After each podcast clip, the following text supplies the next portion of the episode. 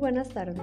A continuación, mi compañera Nayeli Caloca y su servidora Stephanie Gómez, estudiantes de la carrera de Psicología, les vamos a compartir acerca de lo que es el interaccionismo simbólico y posteriormente una crítica. El interaccionismo simbólico es una corriente de pensamiento propia de la sociología, la antropología y la psicología, definida a partir del primer tercio del siglo XX. La premisa elemental es entender a las personas como seres sociales que viven en interacción con el resto y ver en los procesos de interacción el peso relevante en la configuración del significado para el individuo y su consecuente eh, contribución a su personalidad. El interaccionismo simbólico entiende que la interacción se lleva a cabo mediante el intercambio de actos simbólicos como los gestos, las palabras, la entonación o la expresión de la cara. Ese manejo de símbolos en nuestra comunicación la dota de significado. A su vez, permite transmitir información y expresar ideas, entender las experiencias propias y la de los otros, así como compartir sentimientos y entender el de los demás. El interaccionismo simbólico pone en relieve que para entender al ser humano lo importante no es la conducta en sí, sino el significado que ésta tiene. La interacción con la que actúa el emisor y la interpretación que le da ese mismo acto el receptor forman el significado de la conducta para cada parte de la interacción. Al interactuar, lo hacemos mediante símbolos y estos pueden coincidir o diferir. Por ello hemos de definir la situación en la que se interactúa. Saber si es un ambiente serio, desenfadado, hasta qué punto puede ser bromista en una determinada situación.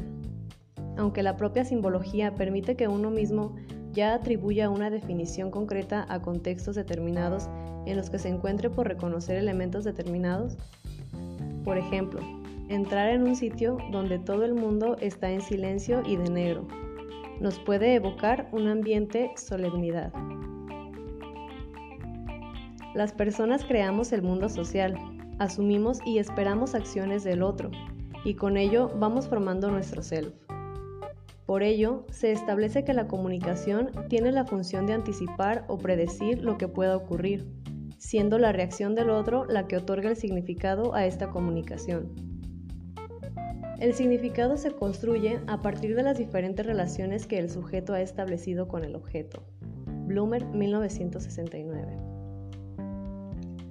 El interaccionismo a nivel metodológico es claro y establece que no se debe generalizar, ya que cada sujeto es diferente y por tanto el significado que él otorga a los símbolos puede ser entendible, desde su marco interpretativo. Por ello, defiende una observación participante y la investigación cualitativa. Para comprender la realidad de los actores, el investigador debe entrar dentro de esta realidad, de la situación, interactuando con ellos. George Mead, en una especie de teoría sociológica del pensamiento, los estudios sobre cultura y poder, emergentes desde variadas tradiciones disciplinares y ámbitos de la interacción social, antropología, psicología social, teatro, filosofía, performance, etc. Comenzarían a sugerir una solución encontrada desde el exterior de la tradición científica. Los intereses concretos de dichos estudios recaerían en una nueva comprensión de lo que significaría la cultura, identificándose más allá de los límites de lo considerado, por ejemplo, como arte, literatura o música. Así, la cultura pasa a ser entendida como inherente en las prácticas e instituciones de la vida, relacionadas con las cuestiones de la política y del poder, como implícita en las relaciones de poder que, de hecho, establecen ciertos límites a los procesos simbólicos emanados de los significados de la interacción social. La cultura, bajo esta perspectiva, es experiencia vivida, algo que denota un estilo de vida, históricamente contextualizado. Así, no sería algo que se posee o no se posee, en el sentido de afirmar que Pedro tiene cultura y Juan no tiene. Esta supuesta jerarquización, que supondría establecer límites entre lo que sería alta cultura y la cultura popular, por ejemplo, se deslegitima cuando se admite que por cultura debe entenderse sentidos comunes, una especie de sistema central de prácticas, sentidos y valores que en absoluto son algo abstracto, sino organizado y vivido, interpretado y representado. Más allá de estos eventuales distanciamientos sobre el análisis de la cultura, los estudios sobre cultura y poder protagonizarían una visible alianza con el interaccionismo simbólico al encontrar su especificidad en un asunto de método, ya que parecerían presentarse como antirreduccionistas y antideterministas, operando desde un enfoque contextual en la relación entre cultura y poder. El enfoque contextual aludido sugiere que no es posible la independencia o autonomía de una práctica social de las fuerzas del contexto que constituyen como tal. Si consideramos que dicho contexto es, una, es un enmarañado, entrelazamiento de relaciones específicas en las que emerge una práctica social, este enfoque contextual convierte en objeto de sus inquietudes desvelar tales relaciones oponiéndose de esta manera a los reduccionismos epistemológicos que de antemano imponen una dimensión concreta, economía, sociedad, discurso, cultura, como aquello que se instituye en principio explicativo de la realidad.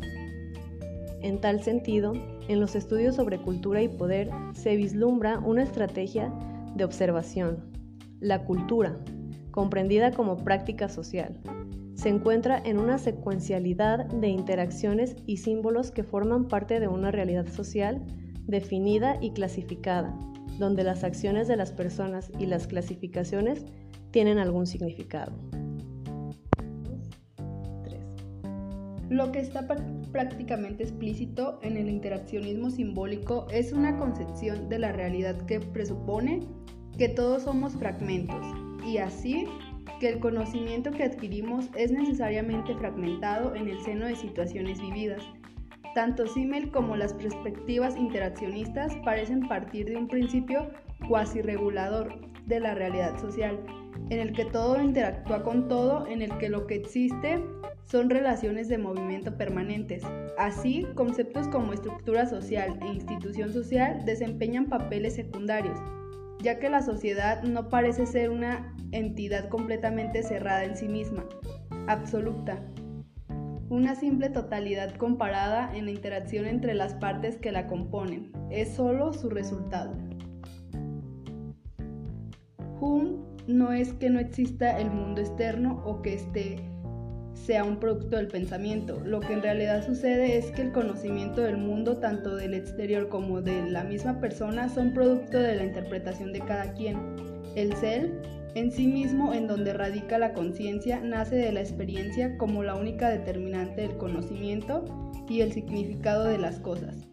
Un árbol como tal existe, pero lo que representa ese árbol es diferente para cada persona, sea que se trate de un biólogo, un campesino, un niño un obrero o una mujer. Incluso para una misma persona el fenómeno cambia del significado en las diferentes etapas de su vida. Lo que cuenta es la experiencia de cada persona como determinante de la conciencia. El sí mismo es esencialmente una estructura social y emerge en experiencia social, decía Mir, con lo cual ponía en primer plano otro elemento importante, la sociedad, como el único espacio en el que se construye el ser humano. El resultado de esta mecánica de la experiencia del ser da pie a conciencia que opera como espejo frente a los espejos de los demás. Vivimos por ello en un ambiente socialmente generado, pero no solamente existimos dentro de un ambiente, podemos tener varios. Uno en nuestra casa, otro en nuestro trabajo, otro en una asociación específica. En cada uno de ellos las reglas, los valores y los significados serán producto de la interrelación humana y por lo tanto tendrán un uso y una utilidad práctica. El valor, dice Morris, es el carácter de un objeto en su capacidad de satisfacer un interés. Morris 1972. A partir del interaccionismo simbólico, podemos contar con un conjunto de elementos básicos para una teoría no determinista de los movimientos sociales. El principal de ellos es la libertad de la conciencia navegando en la interacción social. La principal crítica al interaccionismo simbólico es la relativa a la subjetividad de los resultados. Los detractores piensan que el primer contaminante de la investigación es el propio investigador. Se aleja de datos objetivos y generalizadores. Otra crítica sería el de las técnicas, entre las cuales se piensa que el focus group es poco confiable. Se cree que para hacer funcional el interaccionismo simbólico es importante realizar una triangulación metodológica, es decir, observación participante en base al método etnográfica, tomando el debido tiempo para evitar sesgos informativos. También se piensa que el interaccionismo presenta a la sociedad en una especie de aislamiento espacial y temporal. ¿Cómo podemos usar el interaccionismo simbólico en la práctica jurídica? Se repara en la cuestión jurídica. Si aplicamos el interaccionismo simbólico con el propósito de estudiar las interacciones y los hechos que inciden en el derecho, se estima conveniente no solo utilizar los elementos de la investigación documental, leyes, dogmas y jurisprudencia, sino también emplear algunas técnicas técnicas de la investigación social o de campo. En suma, el interaccionismo simbólico permite responder cuestionamientos desde un punto de vista holístico y menos generalizador. Precisamente en esto es lo que se debe concientizar, procurar que los análisis no sean exclusivamente desde arriba, sino entender que las realidades pueden variar por aspectos políticos, sociales y culturales.